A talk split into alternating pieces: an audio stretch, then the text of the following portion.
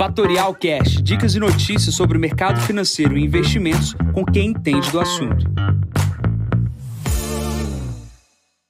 Bom dia, Jansen Costa, assessor de investimentos da Fatorial. Vamos para mais visão de mercado. Hoje é o número 355. Hoje é dia 10 de setembro, 7h40 da manhã. Mercados internacionais em pequena recuperação e Brasil vivendo seu dia de destensionamento institucional. Começando aqui pela China, o governo está se reunindo aí com as principais empresas de tecnologia do país para falar sobre, entre aspas, proteger dados e interesses dos trabalhadores. Tá? Essa questão do controle do governo chinês sobre as empresas de tecnologia continua. Obviamente, isso pressiona as ações das companhias. Obviamente, claramente, o governo quer controlar os dados das pessoas. Tá? A gente está tendo, como eu disse ontem, sinais de recuperação da China, os dados de alta frequência continuam saindo, que apesar de dados do PMI ruins, é, há uma melhora uh, significativa aí da mobilidade das pessoas na China, tá? É, outro dado também que hoje, pelo menos, não é ruim é o minério de ferro, que está praticamente estável no dia de hoje, tá? Europa, o PIB da reunião do Reino Unido saiu, saiu abaixo das expectativas, e obviamente pressiona ali os mercados uh, na Inglaterra. Outro dado também que saiu ontem a reunião do Banco Central uh, Europeu deu alguns indicativos que vai diminuir a compra de títulos no mercado. O mercado gostou até, não, não, não sentiu tanto como eu acreditava que, que, que, que, sentiria, mas obviamente uh, a Europa, a recuperação da Europa ainda está um pouco mais atrasada do que os Estados Unidos. Deveremos ter ainda um contínuo uh, injeção de capital no continente. Pulando aqui para os Estados Unidos, pela primeira vez desde 2011, né, o salário de pessoas que têm menor grau de instrução veio superior, né, vem ultrapassando o aumento do que em pessoas que têm maior grau de instrução.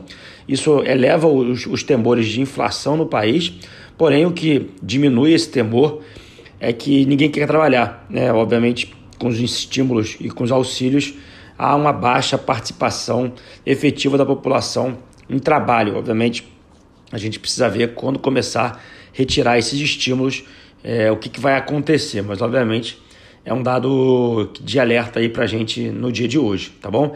É, no Brasil, é, o principal destaque de ontem foi a nota do, do Bolsonaro junto com o ex-presidente Temer. É, isso mudou, distensionou aí a, a relação entre os poderes. É, o índice Bovespa subiu 4 mil pontos em dois minutos, é, gerando até muito mais prejuízo para algumas pessoas do que lucro. É, e a gente é, sempre de falar que o Brasil é um país, é como se fosse uma Fórmula 1. Né? A Fórmula 1 é, andando a 300 por hora e a gente sempre passa perto ali do guarda-reio. É, segurando o carro dentro da pista. Né? Então, obviamente, mais uma vez o Brasil gosta de ficar esticando a corda é, e, obviamente, é, claramente, a gente sempre volta para a pista e o guarda-reio é o nosso teto dos gastos, é o nosso equilíbrio entre os poderes e é, são pessoas equilibradas que, independente da sua posição, buscam a, a contínua a, caminhamento do país dentro das quatro linhas. Né? Então, isso foi importante ontem, obviamente. Aqueles que não acreditam na nota dizem que isso é curto prazista, aqueles que acreditam na nota gostaram da posição do presidente, os mais radicais, obviamente, é, não gostam, né? mas obviamente a gente precisa pensar no melhor do país e acredito que tenha sido muito importante essa nota do Bolsonaro. O que veio de ruim ontem, e é mais um motivo para ele parar de falar besteira, é o IPCA. O IPCA ontem veio ah, acima das expectativas, 0,89% no mês. A gente já começa a esbarrar quase a 10% de inflação em 12 meses e isso já começa a obrigar o Banco Central a pensar em subir os juros mais rápido do que estava na última rata. Então, o mercado já puxa as taxas de juros futuras para 1,25, 1,50 na próxima ata, trazendo a, a, taxa de juros do Brasil de 5,25 para 6,5 ou 6,75 na próxima reunião. O aperto vai ser necessário, a inflação acontece no Brasil e acontece no mundo, mas a gente é um país e a gente precisa saber disso, que a gente é um país que não tem uma moeda tão forte assim e não podemos deixar a inflação corroer o, salário e a, e a capacidade de uh, compra das pessoas. Tá? Isso é super importante, esse controle pelo Banco Central. Aqueles que gostam de renda fixa, cada vez mais abre-se espaço para melhores taxas nas aplicações de uh, renda fixa, tá bom? É, outra questão importante, o caminhoneiro saiu uma, uma divulgação aqui logo uh, na parte da manhã uh, com relação à, retirada total né, dos caminhões uh, de barricadas, não tem nenhum bloqueio, grandes concentrações de caminhões nas estradas, mas apenas só no Rio Grande do Sul, Santa Catarina e Rondônia. Vamos para a agenda de hoje.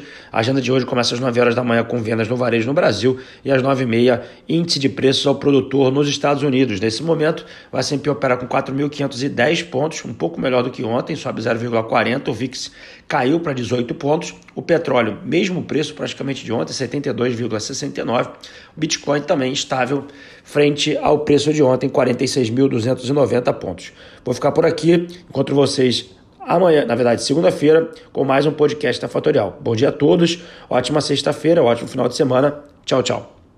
E esse foi mais um Fatorial Cash. Para mais novidades e dicas sobre o mercado financeiro e investimentos, siga a Fatorial no Instagram, arroba Fatorial Invest. Para conteúdos exclusivos, entre no nosso Telegram, Fatorial News Informa. Para saber mais sobre a Fatorial, visite o nosso site fatorialinvest.com.br.